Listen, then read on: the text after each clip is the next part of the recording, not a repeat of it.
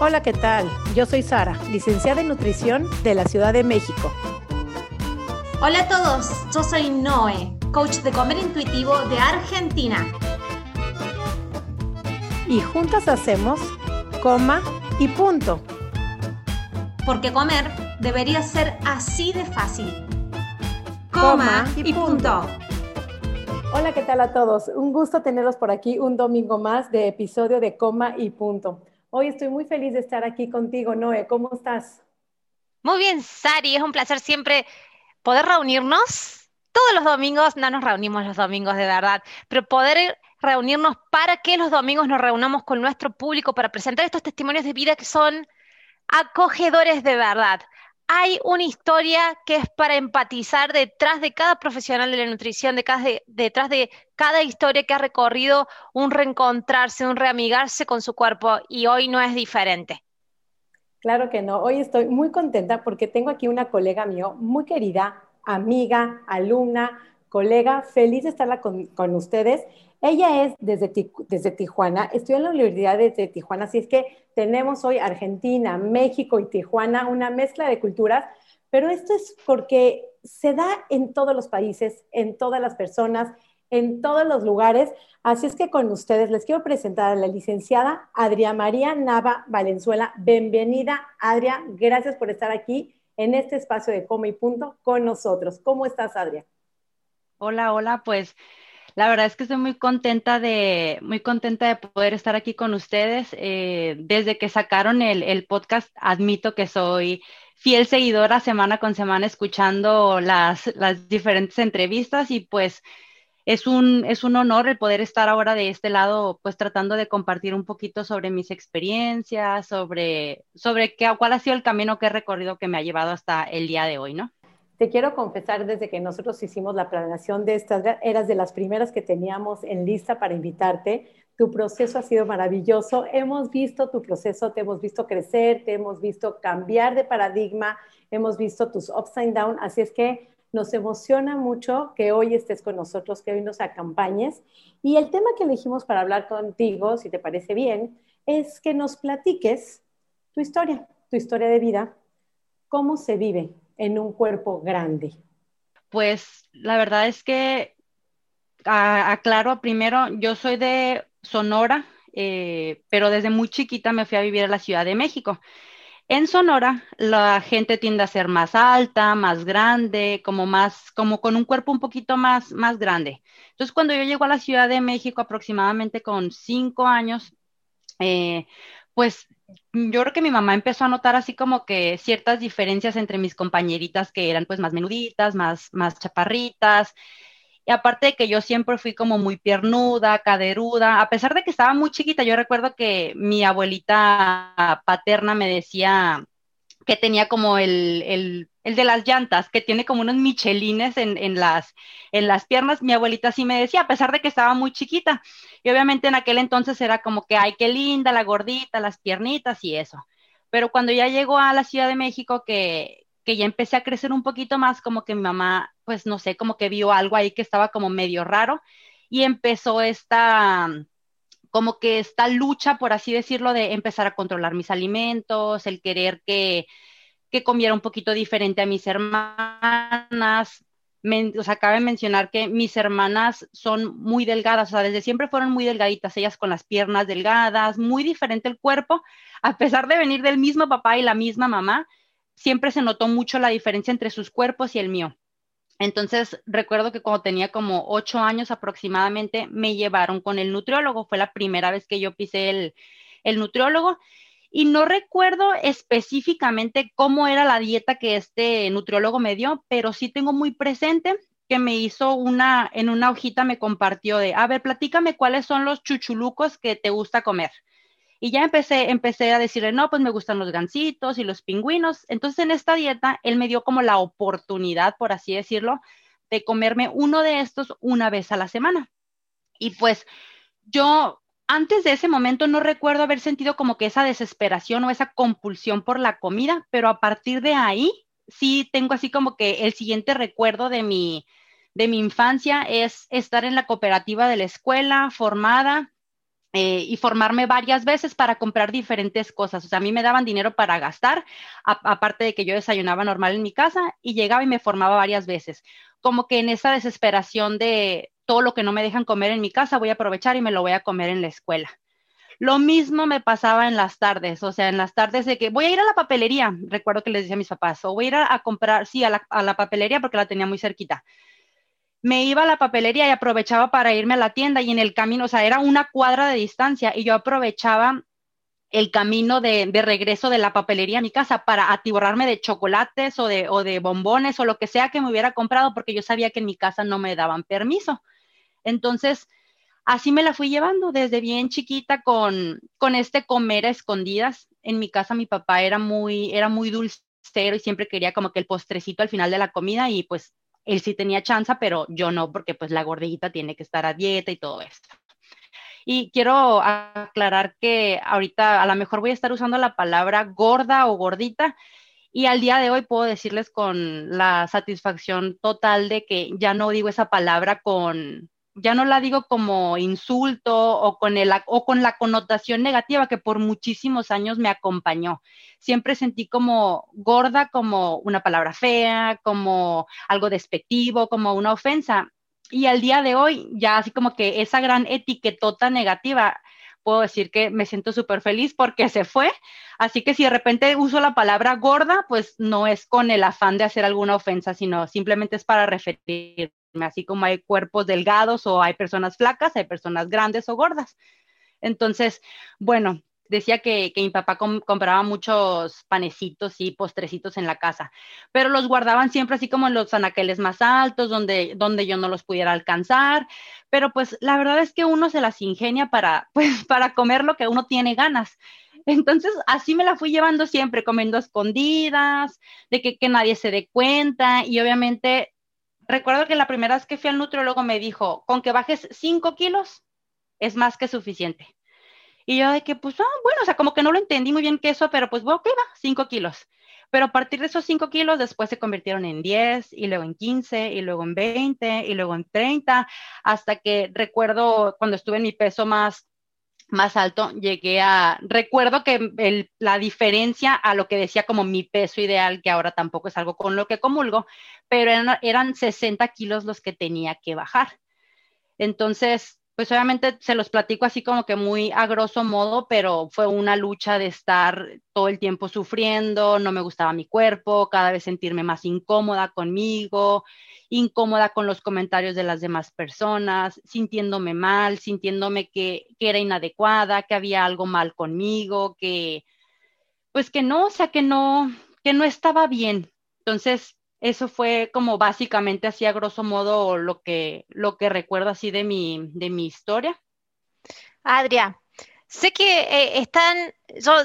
suelo preguntar, digamos, si volvés a la foto, y creo que esto lo dejaría por el final, pero le tengo que preguntar ahora. si volvés a la foto de esa niña que la llevaron por primera vez al nutriólogo y que hoy le puedes ver con otros ojos a esa niña,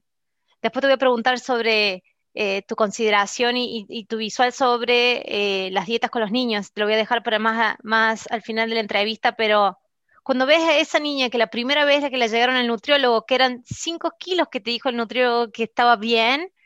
¿qué ves en esa niña? Y fíjate que me costó mucho trabajo llegar a este punto porque en un principio, pues obviamente full cultura de dieta era como, no, pues es que sí estaba un poquito más tona o ay, es que sí estaba un poco piernuda pero ya después de este trabajo interno que he venido haciendo estos últimos años, me doy el estándar, por así decirlo, pero veo esa foto y no, o sea, no era, no era así como para decir, tienes que dejar de comer o, o, vas a tener que vivir a base de lechuga, o sea, no, no era para tanto como, como yo lo sentí en ese momento.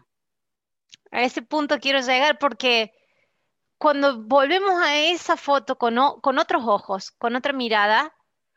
capaz que era una nena normal en su periodo de crecimiento con sus particularidades de cuerpo y que si no hubiéramos metido la restricción en el medio no se hubiera capaz de catapultado nunca el peso. No sé si alguna vez te pusiste a pensar en esa alternativa de vida, que no se dio así, pero se dio diferente y se dio diferente y eso hace el acervo de conocimiento que hoy tenés y con la experiencia. Llegaste a un peso máximo y ahí empezó otra etapa de tu vida, Adria. Y esa etapa es bien interesante porque yo me siento muy identificada con esa etapa con vos. Contanos de esa etapa, ahí Sari está pidiendo hablar un poquito.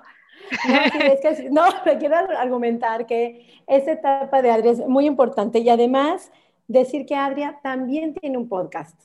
Es Nutrición a mi manera, donde ella ha ido sanando, va contando su historia y esa parte donde llegaste a ese peso tan alto, en donde para ti, ahora en ese momento alto para ti o no era alto, pero es un peso en donde uno está dispuesto a hacer todo, todo por modificar ese cuerpo, por achicarlo, por llegar a ese peso ideal donde hemos hablado en episodios anteriores. Y sí quiero que nos cuentes qué pasó en esa etapa de tu adolescencia, a qué estuviste dispuesta, qué estarías dispuesta, cuáles son las consecuencias que te llevó estar en ese punto, porque yo ya te lo escuché, pero queremos que todo el público que nos esté escuchando pueda empatizar contigo y capaz de que haya alguien allá afuera escuchando que también se ha sometido a este tipo de todo por achicar y modificar el cuerpo. Bueno, pues ahorita que lo que, parte de lo que comentó Noé en un principio sobre el si hubiera como, si no hubiera habido esa restricción en un inicio, a lo mejor no hubiera llegado a tanto.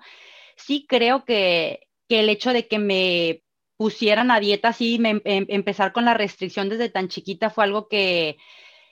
que jugó con mis pensamientos, con mi forma de ver mi cuerpo, con la forma de relacionarme con la comida desde bien pequeñita. Y lo veo ahora, yo tengo un niño de seis años y yo lo veo como hay veces donde él come más y al otro día come menos. Y claro que también ha sido todo un tema para mí el, el enseñarle, o sea, bueno, yo sobre todo yo soltar esa parte de querer controlarle, porque claro que en mi casa también he llegado a sentir ese miedito, pero es algo que también he trabajado. Entonces, ahora cuando volteo a ver esas fotos, digo, no, o sea,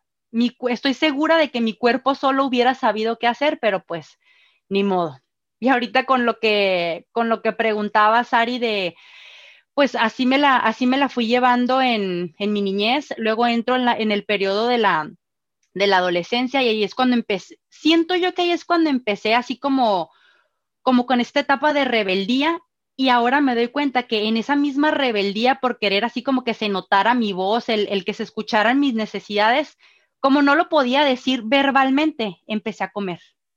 Empecé a comer con mucho coraje. Si mi mamá o mi papá me decían, no te comas esas papitas, pues me las comía y me comía hasta tres o cuatro. Si me decían, no comas chocolates, ah, pues voy a comer 20. Como que con ese, tú no me vas a decir a mí qué es lo que tengo que hacer, porque si estamos hablando de que a los ocho años empecé con la primera dieta, ya tenía otros ocho años viviendo a restricción, viviendo controlada en esa área de mi vida. Entonces,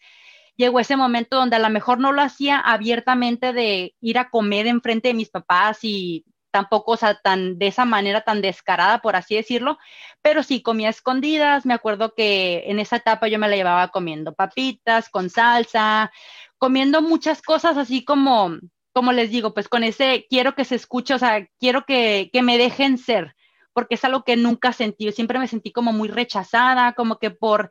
por tener un cuerpo más grande, me hacían menos. No, no tanto en mi, en mi casa, no que me lo dijeran así como tal, pero yo así lo sentía, y sobre todo en esa etapa tan importante que es la adolescencia, donde quieres gustarle a los chicos, donde empiezas a sentir como que ese lado de, ay, las hormonas, qué sé yo, ¿no? Entonces, yo también quería gustarle a los chicos, yo también quería hacerla popular, o sea, y empecé a ver en, en esa etapa donde yo, donde yo crecí en los 90. Entonces, a las modelos que veías eran súper delgaditas, eh, los grupos de música que yo, que yo escuchaba eran súper delgaditos, entonces yo no me sentía identificada, yo no me sentía representada ni con lo que veía en las revistas, ni en las películas, ni en los grupos de música, entonces empezó como que esta, como que este, este ser rebelde de, hey, yo también existo, pero no me daba cuenta era como un, sí, yo también existo, pero enojada, enojada con el mundo, enojada conmigo misma por no poder achicar mi cuerpo, porque claro, sí comía, pero por dentro era un, hey, yo también quiero ser delgada, hey, yo también quiero pertenecer, yo también quiero ser la popular, yo también quiero que me acepten. Y así me la fui llevando en este, en este ciclo de no me gusto, pero me vale que no me quieran, pero sí quiero que me quieran. Es como, como mucho, como muy contradictorio lo que se vive porque por una parte te sientes rechazada, pero por otra parte quieres pertenecer. Entonces así me la fui llevando hasta que les digo que, esos, esos 5 kilos de un inicio se convirtieron en 60, em, los que supuestamente tenía que, tenía que bajar. Y por azares del destino se me da la oportunidad de, ir a un lugar a internarme para, bajar de peso. Eh, yo la verdad es que no sabía mucho sobre este lugar, simplemente me dijeron, hay un lugar donde te internas para bajar de peso y yo no sabía ni qué hacían ahí, ni cómo lo hacían, ni de qué se trataba. Pero desde el momento en el que yo dije, vas a, que me dijeron, vas a bajar de peso, ya desde ahí fue como, me enganchó. Y a mí no me importó qué es lo que tuviera que hacer, qué es lo que tuviera que sacrificar o qué es lo que tuviera que soltar con tal de conseguir eso, porque siempre había pensado que cuando yo lograra bajar de peso iba a ser feliz. Era como que desde bien chiquitita ese fue como, como mi, mi pensamiento. Pensaba que mi único defecto, por así decirlo, era el que estaba gorda. Sobre todo porque la mayoría de la gente te lo dice, ay, estás muy bonita de cara, pero es que mira tu cuerpo, es que estás muy gorda. O los muchachos, ay, es que fueras la mujer perfecta, pero estás gorda. Entonces, esos mismos pensamientos y esas creencias que yo traía, la misma cultura y la sociedad me las seguía reforzando. Entonces, cuando se llega la oportunidad de, irme a este lugar, pues no lo pensé dos veces. Hablé, pedí informes y dije, va, o sea, yo me voy, no me interesa. Mi mamá en un principio estuvo como muy, como muy en contra porque pues ahora la entiendo, tenía miedo, no sabía dónde iba, pero pues a mí no me, a mí no me importó mucho. Yo fue como, voy a hacer lo que tenga que hacer para conseguir, así como que mi boleto dorado a la felicidad. Claro, Entonces, entiendo perfecto, Adriana, porque es como con tal de arreglar ese defecto, ese único defecto, pierdes el miedo, pierdes todo, o sea, toda la adrenalina, todo lo que daría miedo, todo lo que mal la puedes pasar, no importaba, o sea, todos los peligros, riesgos que pudieran haber en, ese, en esa travesía de internarte, fíjate cómo los bloqueas por completo con tal solamente de modificar ese único defecto que te hace no ser perfecta para poder encajar, para poder ser la bonita que te dicen, para poder entrar en la sociedad en ese cuerpo hegemónico que estás soñando en tu mente. Pues, ¿cómo bloqueamos esas partes? Y entonces, platícanos qué nos pasa por ahí, en ese camino y en ese viaje que te echas. Uy, pues fueron 15 meses de mi vida donde se logró el objetivo, que era bajar de peso, sí, sí se logró, pero así como lo decías ahorita, o sea, ese querer encajar a fuerzas en el, en el estándar, el querer agradar, eh, te hace que no te importe nada más y, me acuerdo haber llegado a ese lugar así con toda la, con toda la expectativa de pues lo que me digan que me haga, o sea, que lo que digan que haga lo voy a hacer. Me acuerdo que me pesaron y abrieron así un cuaderno grande, así como que el libro de la vida, no sé, y pusieron hasta arriba mi peso con la fecha y, y a partir de ahí cada semana era de estarme pesando. Ya después cuando estudié nutrición, cuando supe la cantidad de calorías que me estaban dando en ese plan de alimentación, que, que yo sepa no lo hizo ningún experto, nos daban lo mismo, así fuera, yo mido unos 72. Nos daban lo mismo a mí que medía unos 72 y a unas compañeras que medían unos 50, unos 60, independientemente del estilo de vida. Era como muy general, pero todas comíamos lo mismo yo ahí puedo decir que aprendí a comer muchas cosas porque antes de llegar a, ese lugar, yo solamente, como les contaba ahorita, yo solamente comía papitas o sándwiches o era muy, era muy poquito lo que, la variedad que yo agregaba a mi, a mi menú diario. Y ahí empecé, lo primero que me dijeron, ¿cuáles son los alimentos que no te gustan? Y yo, lo primerito fue, no me gusta la papaya, no me gusta el betabel, ni no me gustan los nopales y no sé si lo hicieron adrede o si fue cosa, o sea, cosa que ya siempre tenían así, pero fue las primeras cosas que me dieron. Y me acuerdo que era como un, no importa si te gusta, no importa, o sea, da igual si te gusta o no te gusta, lo que te sirvan en el plato te lo tienes que comer. Entonces, empecé, era, fue así como, pues, a donde fueres, haz lo que vieres, así que yo veía que las demás chicas lo estaban haciendo y pues empecé a comer ese tipo de cosas que a lo mejor algunas me gustaban, algunas no. Algo que de plano jamás en la vida me gustó fue el hígado. Allí comíamos hígado de res, hígado de pollo. Y era como el, sufrimiento de todos los jueves de tener que comer eso, pero era como un, no importa, voy a ser delgada, no importa, o sea, me vale lo que tenga que hacer, pero voy a ser delgada, lo voy a conseguir. En esos 15 meses que estuve ahí, pues no podía ver a mi familia,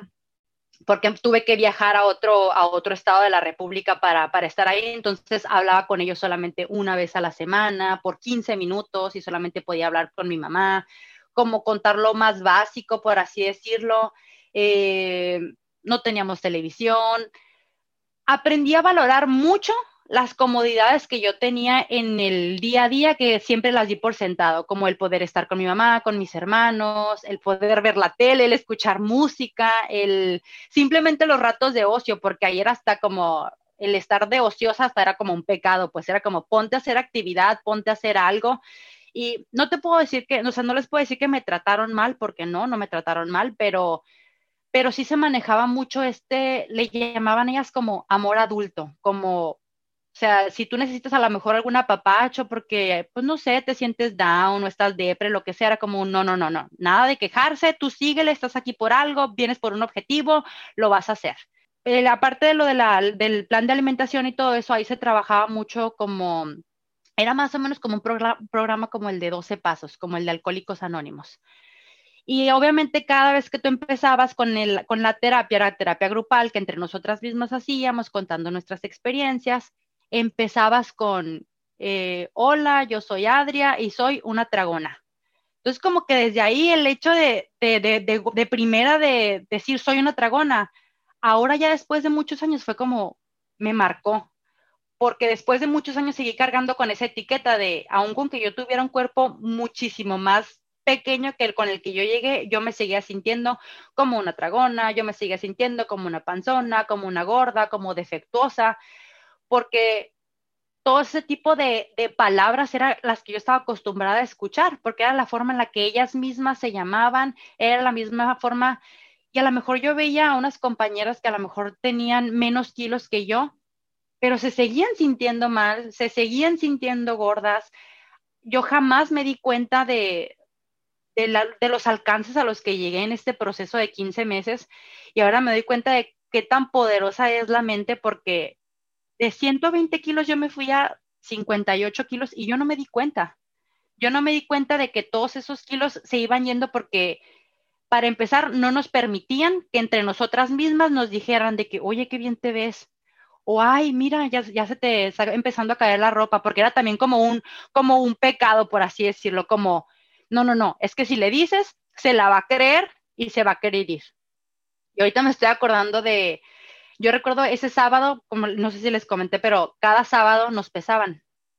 Y yo recuerdo ese sábado que, me pesaron, que me subí a la báscula y que la báscula dio menos de 100. Para mí fue como un,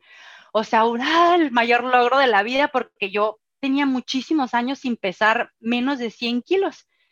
Y me acuerdo que así como que me puse contenta y en cuanto a, puse la sonrisa, la persona, una de las que dirigen el lugar, me dijo, pero ni te la creas, porque igual sigues estando igual de panzona. Y fue como,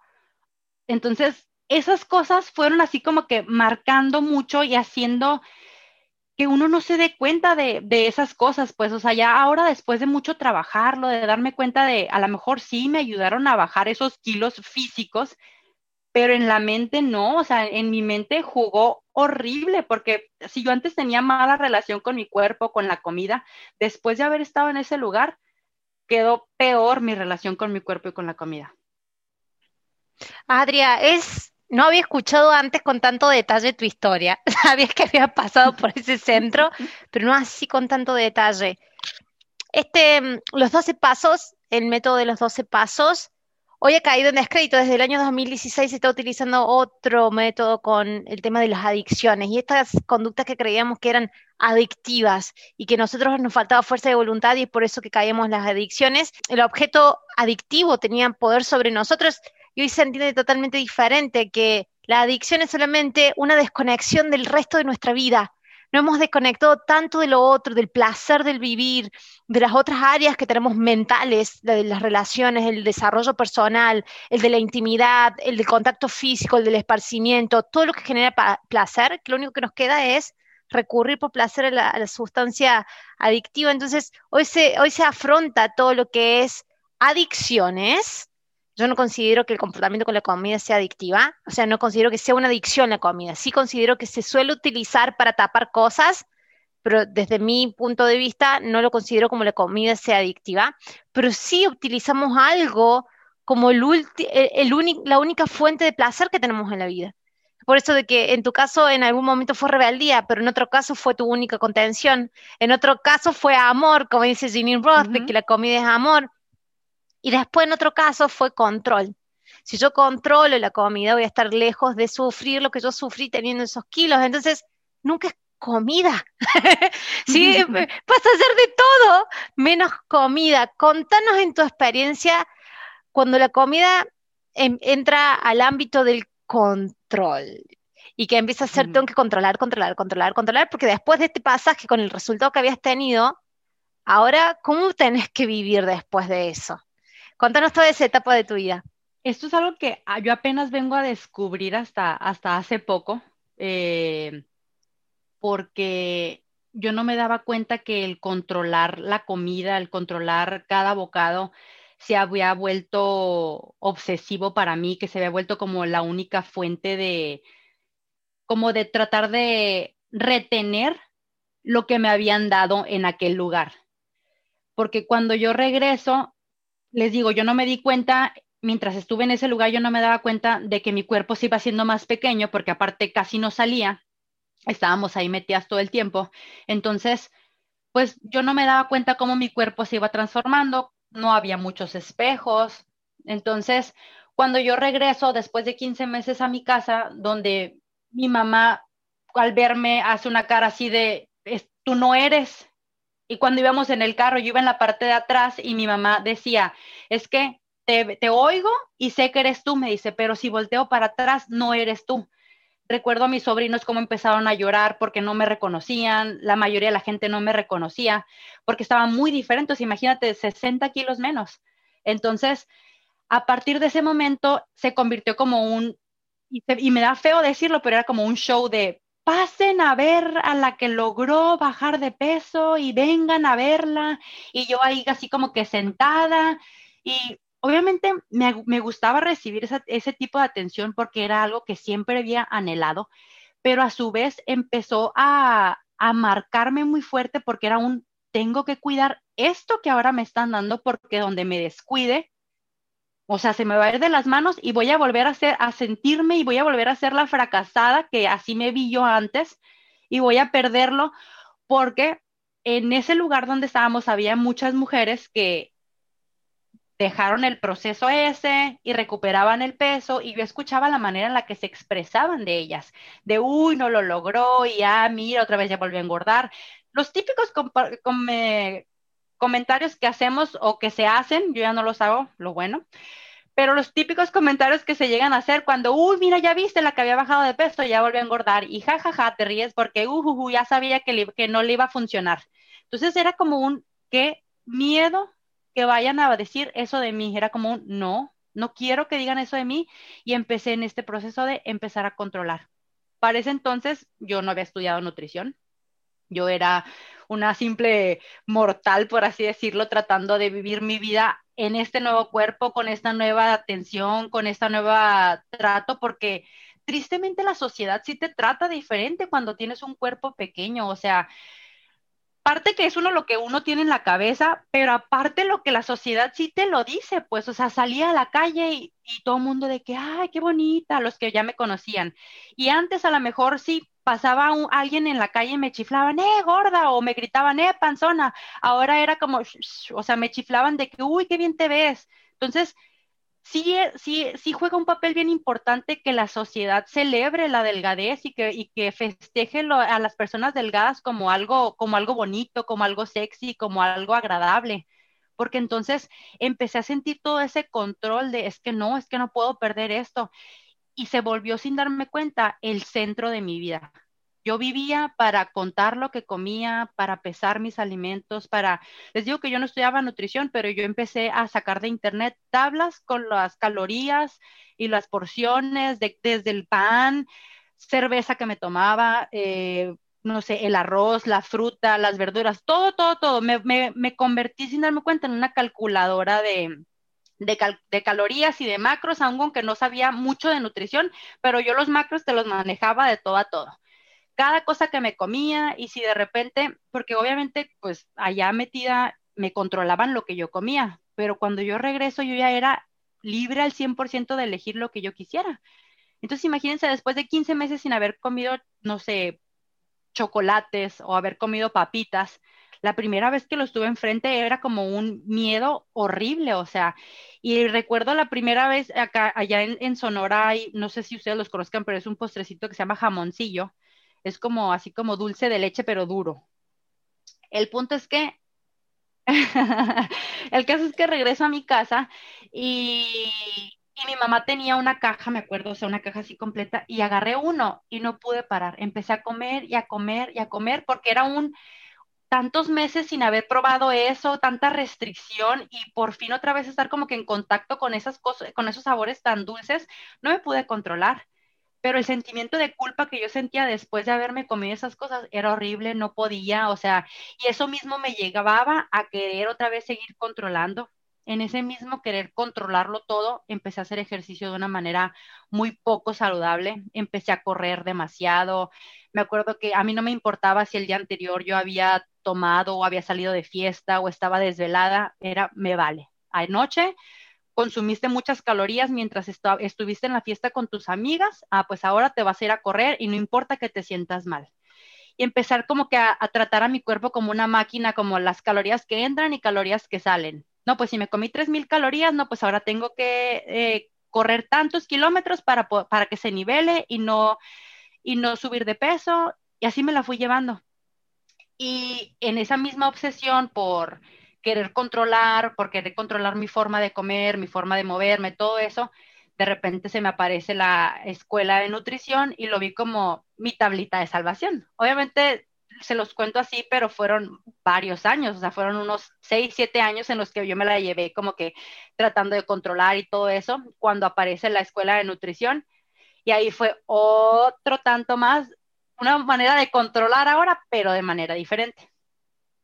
Eh, voy a remontarme un poquito para atrás en la parte de cuando sales de la clínica, obviamente 15 meses de abstinencia de toda la comida que le llamaríamos aquí en México, que sería la comida chatarra, no buena, no saludable. ¿Cuál fue la indicación que te da el acompañamiento terapéutico al tú verte completamente cambiado? ¿Qué fue para ti ver otra Adria? y si pudiste disfrutar como tú lo dices, y digo disfrutar entre comillas, porque claro que si no es tú lo que tú piensas, claro que la sociedad te lo remarca, te lo aplaude, te, te, hace sentir diferente y gozas de privilegios, que vivir en un cuerpo grande, obviamente no tienes el privilegio de entrar en ropa fácil, de caber en todas las tiendas, de que la gente te dice, sí, pero, y entonces aquí tuviste esa parte, pudiste disfrutarlo, pudiste gozarlo, fuiste la niña feliz que creíste que ibas a ser cuando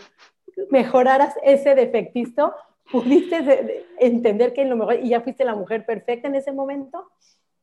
Mm, ok, bueno, cuando la indicación para cuando te ibas de ese lugar era te vas con tu hojita, que ya la tenía muy calculada, o sea, muy metida yo en mi, en mi cabeza,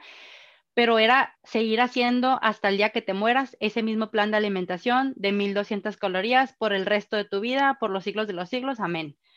Y esa fue la indicación, o sea, te vas y vas a seguir haciendo tu plan de alimentación y si hay fiestas, pues comes en tu casa y si hay pastel, pues te limitas y si hay papitas, pues no comas. No eran cosas que se dijeran como tal, pero era lo que observabas de las personas que ya habían transitado ese, ese proceso que tú. Entonces era como, tienes que hacerlo. Entonces, cuando regreso a mi casa, que mi familia me ve demasiado delgada, que por fin había llegado a ese peso ideal supuestamente, mi familia ahora era como un, hey, no, espérate, te fuiste de paso, hay que darle comida. Y fue como un, tenemos que darle comida, porque aparte es un, todo mundo celebra con comida, o sea, festejas, y ahora ahora como un, denle comida porque está demasiado flaca. Y era estar comiendo, y obviamente en mi cabeza era un, yo no podía disfrutar las reuniones con mi familia, en primera porque yo me sentía abrumada por toda esa atención, todas esas caras, ese, ese volverme a reconocer, porque aparte, pues en 15 meses yo cambié también por dentro, mi forma de ser, cambié, cambiaron muchas actitudes en mí, ellos también siguieron viviendo, entonces de repente regresar y todo el mundo encima de ti viéndote sí fue un poco abrumador. Y ahora aparte que te estén queriendo dar comida, cuando por 15 meses te, te estuvieron diciendo que esa comida es del diablo, yo me sentía así como, me, sobrepasaba todo el haber regresado a la, a la realidad. Y ahora eso que de, de si pude disfrutarlo, no, la verdad es que no o sea, hasta apenas el día de hoy, después de el, año pasado, donde empecé a tomar el, curso con ustedes de comer intuitivo y que, y que hice toda esa transición y todo eso, es cuando apenas empiezo a disfrutar mi cuerpo en el tamaño en el que estoy ahorita, pero en ese momento no, o sea, en ese momento... Me tienes chinita. me tienes chinita porque cuando uno cree que vas a ser la mujer más feliz, tenía 60 kilos abajo y estabas overwhelmed, estabas sobresaturada, no estabas disfrutando. Eso nos enseña que no es cuestión de los kilos. O sea, todo el proceso que tú viviste, o sea, me tienes así como chinita asombrada porque a pesar del sacrificio, sin medir los riesgos, sin importar fuera lo que fuera, qué pasara con tu cuerpo, si te fueras a enfermar, digo, y afortunadamente en este proceso no te enfermaste en el camino, porque hay muchas en el camino que bajar de peso presentan Hashimoto's, tiroides, descomponen sus órganos. Afortunadamente no fue este tu caso, estás bien, estás sana, fueron 60 kilos que se perdieron, pero a pesar de que creíste que eso te iba a traer la felicidad y no llegó la felicidad, sino llegó un doble de carga, un peso aún mayor del que tenías a pesar de que la sociedad ya eras aceptada. Adri, yo quiero, quiero culminar la historia para que cuentes después en retrospectiva qué, qué es lo que pasó, porque todos estamos empezando, ¿qué pasó después y qué pasó después? Me encantó, este podcast me encantó. Adri, después, hiciste la escuela de nutrición, fueron otros años invertidos ahí en control y llegaste hasta el mundo del fitness. Quiero que cuentes ese, ese último caminito, esa última recta hasta tu colapso. En el momento, viste que todos tenemos ese punto de saturación, el que decimos, no puedo hacer más una dieta. O sea, nuestra cabeza colapsa. Quiero que me cuentes ese último trecho de tu historia y el punto de saturación que tuviste. Ok. Bueno, cuando estaba en la, estudiando nutrición, me juntaba yo con el, con el grupito, por así decirlo, de los populares y obviamente todos super fit, en el, traumadísimos con el gimnasio. Entonces, eso mismo me llevó a mí también a, a ver, ¿qué es eso de las pesas? Entonces me metí al gimnasio, empecé a entrenar durísimo. Como ya venía controlando todo de la comida, pues ahora se convirtió en, vamos a hacerlo ahora de manera inteligente, por así decirlo, para, me voy a hacer como muy musculosa. Y empecé a contar mis macros, empecé a entrenar muy duro, me volví musculosa y, y recuerdo que todo el mundo era como, ay, sí, qué musculosa estás, y que qué padre, era de las que entrenaba tres horas al día. Y por fuera me veía como sí, todo padre, por fuera a lo mejor sí me veía como sí, la mujer perfecta, sí, como qué dedicada eres, porque eso es otra de las cosas que la cultura de la dieta te celebra, el, ay, qué dedicada eres, vas al gimnasio aunque estés enferma, o ay, qué dedicada eres, los domingos también entrenas. Entonces, todas esas cosas hacen que uno, uno siga, pues es como un, o sea, ¿cómo voy a parar o cómo me voy a dar cuenta de que estoy mal si todo el mundo me está diciendo que qué padre, que todo el mundo me esté diciendo que es lo mejor que estoy haciendo? Y conforme iban creciendo mis músculos y conforme iba creciendo lo que todo el mundo me decía, era como el ego bien inflado por fuera, como un caparazón muy, muy bonito, por así decirlo, pero por dentro yo me sentía como que no era suficiente. Era como más y quiero más y quiero más porque para esto, como que haber estado esos 15 meses encerrada jugó mucho con mi, con mi percepción de mí misma y ahora lo noto como que con mucha, como con mucha dismorfia corporal, porque yo no me di cuenta que de 120 llegué a, 50, a 60 y que de 60 después mi proceso de altas y bajas donde, donde estuve ya en este mundo ah, real, por así decirlo, y cuando empiezo con esto de la, de la vida fitness y todo eso en un querer, en un desespero por de qué manera voy a seguir controlando porque llega a ser muy agotador, es muy, es muy desgastante mentalmente, emocionalmente, porque toda tu vida gira en torno a tu meal prep, y a tu qué manera y qué verduras vas a comer y cómete tu y cómprate tu proteína y llévatelos a las fiestas y que todo el mundo diga, "Ay, qué exagerada", pero a la vez te das cuenta de que te envidian porque tienes un cuerpo pues culturalmente aceptado. Entonces es como mucha como muy, ay, o sea, es como es difícil navegar en este en este mundo porque no quieres perder eso, pero estás agotada porque a lo mejor no tienes ganas de entrenar, pero sigues y sigues. Entonces yo creo que después de, todas estas altas y bajas de tratar de estar controlando, porque cuando estuve en este, cuando empecé con este rollo del, del fitness, fue cuando empecé a presentar muchos atracones que me hacían sentir pésimo. O sea, yo podía llevar mi plan de alimentación hecho por mí misma porque soy la nutrióloga y para eso lo hice, o sea, seguía estudiando, pero yo ya me hacía mis propios planes de alimentación porque por eso fue que estudié nutrición, como manera de seguir controlándome y como manera de seguirme modificando yo y, seguir como que con esta misma vida cuadrada que, que quería llevar llega a ser como muy, como muy desgastante, muy cansado y después de estar con tanta restricción y con tanta actividad física, había momentos en los que si me ponías enfrente una granola, yo no podía parar de comer granola. O sea, y si me ponías, eh, no sé,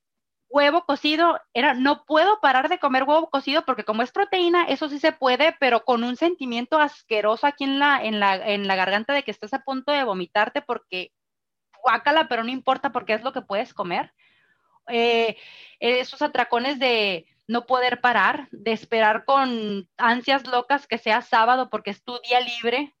que empezó con una comida libre, pero después fue como un, bueno, vamos a hacer medio día libre. Después, bueno, va a ser todo un día libre. Y desde casi, casi que abrir los ojos los sábados en la mañana y despertarte casi, casi con la rebanada de pizza aquí. Y después al, ratito ir a desayunar casi, casi con nieve de chocolate y aprovechar en la hora de la comida unas hamburguesas. El caso era aprovechar mientras el sábado exista, porque el sábado sabes que se puede para el domingo otra vez sentirte pésimo, con malestar físico, con malestar estomacal, con ese sentimiento de culpabilidad, con ese sentimiento de la volví a regar, con ese sentimiento de no puedo, soy, soy defectuosa, lo estoy haciendo mal. Y con esos mismos sentimientos, ir a entrenar y entrenar más duro para que se vaya o para, para quemar todo lo que te comiste el día anterior.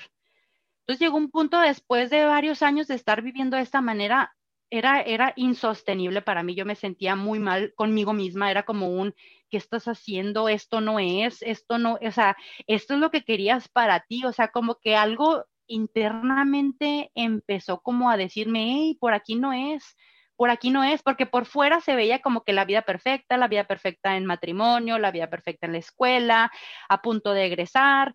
todo muy padrísimo, una historia de éxito, por así decirlo, pero tras bambalinas yo tenía un desastre conmigo, estaba súper desconectada de mis propias sensaciones, de mi propio, de mi propia vida, estaba desconectada porque mi vida se volvió el gimnasio y contar los macros. Entonces fue cuando llega este, este quiebre donde ya no puedo más, ya no puedo sostener ni una dieta más porque no me está funcionando, porque me siento súper mal conmigo. Y fue cuando apareció lo de alimentación intuitiva, salud en todas las tallas, que ya fue cuando solté, bueno, empecé a querer soltar las dietas. El, soltar las dietas es un proceso en sí mismo, ¿viste? No es que ocurre, ay, lo decido de un día para otro y está todo bien, mañana me levanto con el otro chip. Es esta desintoxicación, es un detox. Si hay un buen detox, el único detox bueno creo que es el de la mentalidad de dieta. La única dieta buena es, de esta mentalidad que, hemos mantenido durante mucho tiempo en nuestra vida. Empezaste, a todos, es como las historias ahí se replican en que se cruzó el comer intuitivo, seguramente se te debe haber cruzado antes, seguramente alguien te debe haber dicho algo, pero no le dábamos lugar, viste, en nuestra, este, nuestra mente era imposible conseguirlo, pero en este punto de quiebre, ¡pum!, alguien nos contó, nos escuchamos algo, nos sonó, nos hizo, o sea, total empatía sentíamos con la historia que nos estaban contando, seguramente, estoy amando este podcast, te digo, te digo de que mucha gente va a sentir lo mismo que vos sentiste con alguien que te contó del comer intuitivo, gracias a vos, Adria. Y empezó todo este proceso de soltar el control. Contanos desde cuando empezó el, proceso, que vos habías empezado con el proceso mucho antes de empezar el curso que dictamos con Sari, desde que empezó el proceso hasta ahora, así que puedas hacer un balance general y qué es lo que las personas, porque mira que fueron, no fueron dos meses, fueron hace dos años más o menos, dos, tres años, o corregime bien qué tiempo que estás, digamos, incursionando en esto un balance general. Pues cuando empecé como que a querer soltar lo de las, lo de las dietas, me acuerdo que lo típico que cuando escuchas alimentación intuitiva, lo primero que uno piensa es, puedo ser libre para comer lo que me dé mi gana Y así lo hice. Empecé a comer todo lo que me había restringido. Si antes yo cuidaba mucho mis, mis carbohidratos, empecé a comer carbohidratos de más, eh, darme la libertad así como a gusto, a lo, que, a lo que yo llegaba a entender que era la alimentación intuitiva, porque toda, para ese entonces todavía no había leído el libro. Después hice lo, hice lo que pude por conseguírmelo,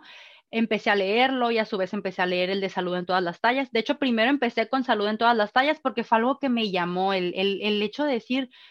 qué padre, o sea, ¿cómo salud en todas las tallas? O sea, hasta el mismo nombre para mí era como un shock, como, ¿cómo? Si a mí toda la vida me dijeron que delgado era igual a saludable, o sea, ¿cómo me estás diciendo que hay salud en un cuerpo que no sea delgado? Entonces empecé a leerlo y fue como muy interesante el empezar a, a descubrir de esto que era como una forma más, como más amorosa, como de cuidarte. Era algo totalmente ajeno para mí, pero como que a lo que yo iba leyendo era como, ok, a ver, lo voy a tratar de aplicar. Y como que tratar de ir navegando, pero a la vez sentirme mal porque obviamente empecé a aumentar de, empecé a aumentar de peso y era como una sensación agridulce, por así decirlo, porque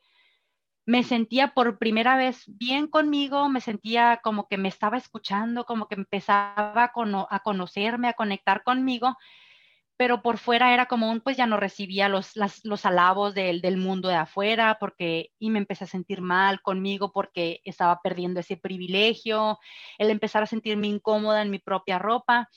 pero a la vez sentirme en paz con mis elecciones, porque después de un tiempo de estar comiendo de más,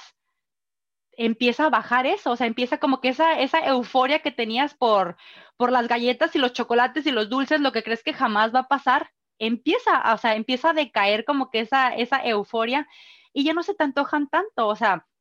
como que pierden su magia. Ahora que, que, ya estoy del otro lado tratando de ayudar a personas a, a llevar este, esto de la alimentación intuitiva,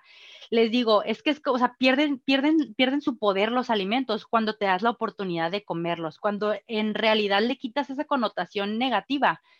Pierden esa, esa magia, es como, ah, pues me da igual si está la rebanada de pizza ahí o no.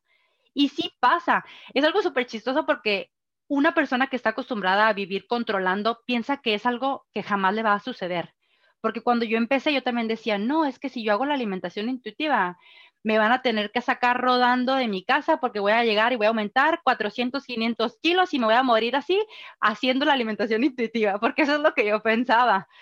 Y en un principio sí es, es este navegar entre que, o sea, te vas y, vienes y sobre todo para, no sé, las personas a lo mejor con mi tipo de personalidad donde soy como muy perfeccionista, es como o blanco o negro, o lo haces bien o lo haces mal, siempre tiendo a quererme ir a perfecto todo, entonces era como un, si te vas a dar la oportunidad de comer lo que quieras, pues entonces dátelo bien todo y ahora sí vas a engordar todo, no importa, porque lo estás haciendo de esa manera, como muy cuadrada. Eso es lo que también he ido aprendiendo poco a poco a, y esto de la alimentación intuitiva, lo padre es que hay muchos matices, o sea, no es o blanco o negro, hay rosa y hay verde y hay anaranjado y, y ahí es donde está lo padre, lo bonito de la, de la alimentación intuitiva, que es con lo que con lo que yo me quedo ahorita que hizo que me, que me enganchara por completo, porque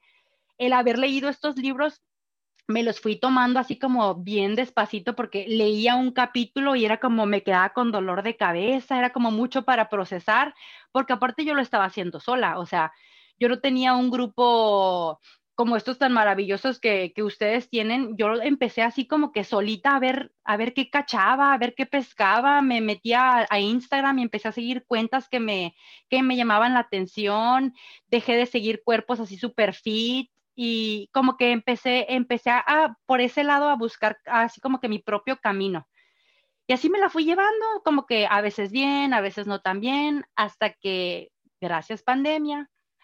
Sari empezó un, grupo de nutriólogos, de nutris de todas las tallas y de verdad que ha sido como una luz en mi camino el haber encontrado a Sara porque cuando desde haber escuchado el Nutri de todas las tallas, en ese momento de mi vida yo estaba de, no, o sea, yo ya, yo ya no puedo ejercer, yo ya no puedo ni siquiera trabajar porque ¿qué voy a hacer? O sea, estoy subiendo de peso, ni siquiera quiero trabajar, no quiero hacer nada, estudié tantos años para que ahora me doy cuenta de que no sirve, que es una basura. Y llega esto de Nutris de todas las tallas y fue como, ah, qué suave, mira, sí lo puedo hacer, empezar a entender otras cosas también eh, diferentes. y con eso entra el, eh, me acuerdo que me inscribí al curso de ustedes de comer intuitivo, creo que unos días antes de que empezaran, porque estaba como que entre que sí, que no, que sí, que no. Y cuando llegué al, al grupo este fue como de verdad el, ay, ahora sí, de aquí soy, como pez en el agua, el sentirme sostenida, el sentirme entendida, apoyada, como con una guía, el sentir que no estaba sola, el que yo me sintiera de esa manera también era parte del proceso. Y ahora me doy cuenta de que cómo es bien importante que tengamos una comunidad, que tengamos una comunidad que te, que te apoye, que te levante, porque esto del comer intuitivo, muchas, mucha gente hater allá afuera dicen, ay, sí, qué fácil, se va a dejar ir, y ay, sí, qué fácil, que ahora sí va a comer lo que le dé la gana. Y la verdad es que no. O sea, ahora que, que ya estoy en este terreno, es como, no, este no es el camino fácil, te aviso, pero vale la pena. Para eso es importante tener como que una comunidad que te sostenga y que te diga, no, vamos, lo estás haciendo bien y que te levanten y que te, y que te echen porras cuando sientes que ya no puedes más y que sobre todo que muchas veces uno se ahoga en un vaso de agua. Entonces, el tener ahí una comunidad que te diga, hey, no, espérate, mira, no estás viendo esto o no te estás dando cuenta de aquello, es algo bien importante. Adri, la verdad es que sí, he sido testigo de tu proceso, de tu cambio, de tu caminar por este camino y lo hiciste porque estabas lista, te llegó porque estabas lista, porque este mensaje le llega a quien está listo. Me gustaría también, antes de poder terminar, que nos compartas tus redes, que nos le digas a todas las profesionales de la salud, nutriólogos que están como luchando entre entrar este camino de poderlo ejercer a las personas que todavía no se animan, siendo una persona que ya literal, de cuerpo grande, gorda, que pasó por todo, que estuvo dispuesta a todo, que logró bajar ese, esos 60 kilos, esos kilos, que les ayudes a estas nutriólogas profesionales de la salud, ¿cómo fue tu proceso? Porque sé que tuviste un choque fuerte, te costó mucho trabajo, no sabías cómo ni por dónde tomarlo, ni si era la para la derecha por la izquierda. ¿Cómo fue esta carretera que te fue llevando a este camino? ¿Qué consejos les puedes dar a todos los profesionales de la salud, a todas las personas que te escuchan, cómo llevar este proceso? Porque claro, como lo decías tú, blanco o negro no hay. Me encanta cómo lo manejas en abanico, matices de colores, porque es un matices de colores. Y como tú lo dices, si a veces la cultura de dieta está internada desde el momento en que nacimos, porque los que nacimos, nacimos ya en que las mamás querían perder esos kilos que subieron en el embarazo. Entonces, literal, crecimos con eso y está introyectado y es difícil de repente que me digan, ¿qué crees? No va por ahí, es complicado. ¿Cuál ha sido tu éxito para poder ir caminando en este transitar? Ok, el, para empezar conmigo ya no resonaba mucho el decirles a mis pacientes que tenían, o sea, porque todos llegaban con un, es que quiero bajar de peso y es que quiero cambiar mi cuerpo. Y yo me sentía mal de ver que a veces yo le ponía todo mi esmero, me sentaba, hacía mis cálculos y cuadraba mis macros, que es lo que me enseñaron a mí a hacer en la escuela. Y a pesar de que yo les hacía el plan de alimentación perfecto y bien bonito y cuántos macros y cuánto necesitas de proteína y cuánto de grasas, cuánto de carbohidratos, regresaban en tres, cuatro semanas y no, pues la verdad es que no lo pude hacer o lo hice bien unos días, pero luego no. Entonces, empecé con este sentimiento de, no, es que por aquí no es, o sea, y yo agradezco que yo muy pronto caí, o sea, hice mi transición porque yo tenía muy poco tiempo ejerciendo, pero era algo que, que, no iba conmigo, y sobre todo porque yo en mi, en mi vida personal estaba tratando de soltar las dietas y luego como pararme yo enfrente de las, de las personas y decirles, ah, pues resulta que entonces tienes que comer esto y esto y esto a estas horas y hacerle acá. Era como un, no, espérate, yo, yo no creo en eso, pero yo, era como un vender un producto en el cual no creo. Entonces, como que, no sé, como que mi, mi ética personal o profesional no me permitía seguir haciendo eso, pero era muy difícil porque era como, para empezar, el hecho de decir, no voy a pesar a la gente. Si la gente de, entrada es a lo que manda el nutriólogo. O sea, eh, lo primero es la báscula. Entonces, el hecho de yo decir, oye, o sea, voy a hacer mi consulta diferente y no te voy a pesar, para mí, o sea, para mí personalmente era como un, no, es que me voy a quedar sin pacientes, me voy a quedar sin trabajo, mejor me busco otra, otra, otra cosa que hacer porque, o sea, no puedo dejar la báscula. Y la verdad es que sí fue un proceso difícil porque era como un, sé que funciona, me siento bien conmigo, me siento en paz con la forma de, de en la que estoy comiendo, me siento a gusto conmigo, pero ¿de qué manera se, lo, se los transmito a las personas? Porque yo veo que todo el mundo llega pidiendo a gritos querer cambiar su cuerpo. Entonces, en ese un, es que no sé cómo hacerle, fue cuando, pues, cuando estábamos en, en, este proceso con el, con este grupo, entonces eso me dio mucho, como mucho la, la fuerza, la fuerza, perdón, la fortaleza para decir, va, me voy a, me voy a aventar, mira que hay otras personas que lo están haciendo, mira que hay otras, que hay otras maneras de hacerlo de una manera más, pues, o sea, de una manera más amigable, de, de ayudarles a las, a las personas a tener una relación en paz con su cuerpo, con la comida, porque el seguir contando macros, el seguir diciéndole a las personas cuánto deben de comer y cuánto y a qué hora, no funciona, porque yo misma he sido paciente y sé que se sienten mal y sé que no funciona y sé que te sientes como que el que está mal eres tú. Entonces fue como un, a ver, no, espérate, me voy a aventar con todo y el miedo. Aparte que, pues gracias a Dios no fui la que lo inventó, así que tengo más o menos una base de dónde, de dónde echar mano. O sea, tengo, tengo 10 principios de la alimentación intuitiva, tengo todo un gran libro de, de mm, salud en todas las tallas, tengo el grupo con ustedes, puedo, o sea, tengo, tengo un gran abanico de dónde, de dónde echar mano. Y fue cuando empecé, aparte de que gracias pandemia, ahora sí es en serio, eso me ayudó al, al tener, porque mi consultorio estaba en un, en un gimnasio. Eso hacía que fuera mucho, mucho más difícil el decirle a la gente, ay, sí vienes con la nutrióloga del gimnasio, pero no te va a pesar. Era como, no, espérate, los que van al gimnasio con una nutrióloga es porque quieren cambiar su cuerpo y lo que sea. Entonces, gracias a esto de la pandemia, me forzó a empezar a dar mi consulta 100% en línea y las primeras veces sí batallaba porque era como, híjole, es que no te voy a pesar pero me di cuenta de que empecé, empezar a dialogar con ellos, pues, o sea, tratarlo, ver, ver a mis pacientes como seres humanos, no como, no como algo ajeno, pues, empezar a verlos como personas, como que también tienen su sufrimiento y eso me ha ayudado mucho a,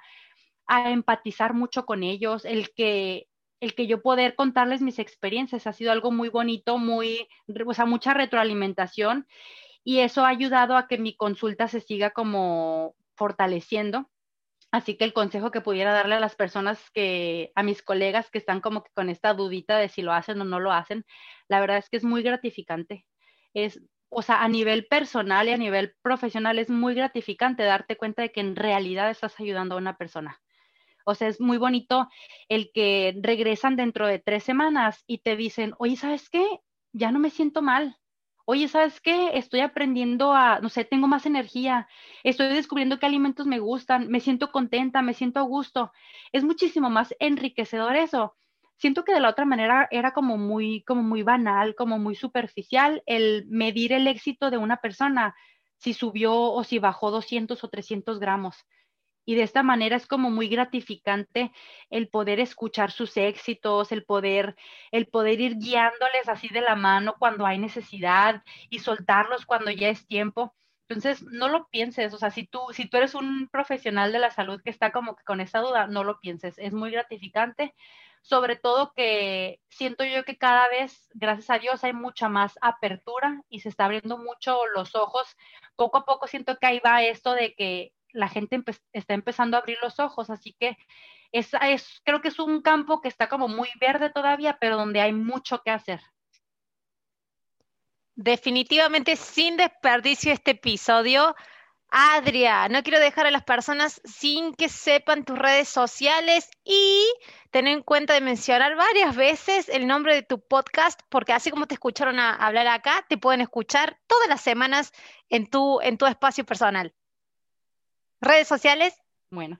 sí, pues a mí me encuentran en mi podcast, eh, lo encuentran en Spotify, en YouTube, en creo que varias, varias plataformas en las que está, pero principalmente donde yo me encargo así personalmente de subirlo es en Spotify y en YouTube. Lo encuentran como Nutrición a mi manera con Adrián, licenciada en nutrición, Adrián Nava cada semana hablo de diferentes cosas y la verdad es que, pues sí, o sea, no voy a decir que hablo diferente porque no, al contrario, ese es mi espacio donde a veces se me salen malas palabras, donde hablo de lo mío, de lo de mis pacientes y es un, ha sido un proyecto que inicié, que me atreví a hacer gracias al, al después del curso del comer intuitivo que hice con ustedes, fue como tenía ya mis, mis, mis, meses con esta cosquillita de hacerlo y el haber, eh, o sea, el quitar mi foco de las dietas del cuerpo, me dio como que este espacio creativo de atreverme a hacerlo y la verdad es que no me arrepiento, me siento muy contenta. Y en redes sociales me encuentran en Instagram como Nutrición a mi manera, que mayormente uso, uso Instagram, así que cualquier cosa por ahí me, por ahí me, me encuentran. 100%. Adria es nutrición a mi manera, o sea, no hay otra forma de escribirlo, ha sido todo un camino. Su eh, podcast es hermoso, de veras, gracias por el espacio, gracias por abrirte tu corazón, excelente consejo a todas estas personas que están transitando, estos profesionales de la salud. Hemos ido caminando de la mano, es un placer haberte conocido, que te hayas tenido la confianza,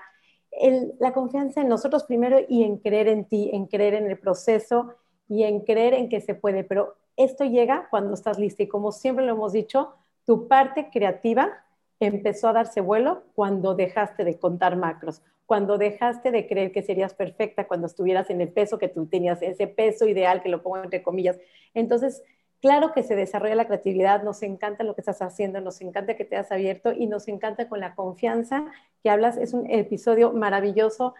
eh, si te gustó el episodio, compártelo, compártelo con las personas que crees que te pueda servir. Yo soy Sara Marcos, licenciada en nutrición. Mis redes sociales, Nutrición Sari, en Instagram, en Facebook. Gracias por escuchar cada semana Comin Punto. Un gusto estar contigo, Adria. Un gusto compartirlo contigo, Noé, cada semana. Es un verdadero privilegio tener este espacio. Y gracias a todos los que nos escuchan, Noé, tus redes sociales. Mis redes sociales son Mi Cuerpo Sin Reglas, tanto en Instagram como en YouTube. Y tengo eh, mi página web, noeprevitera.com. Un placer, mujeres bellas. Un placer haber sido testigo de tu proceso. Un placer haberte tenido en este espacio que hemos creado con Sari también. Muchas gracias a todos por haber compartido este domingo, un domingo más con nosotros. Nos vemos en el próximo episodio. Chao, chao. Gracias. Bye, bye, Adria. Gracias, Noé. Coma y punto.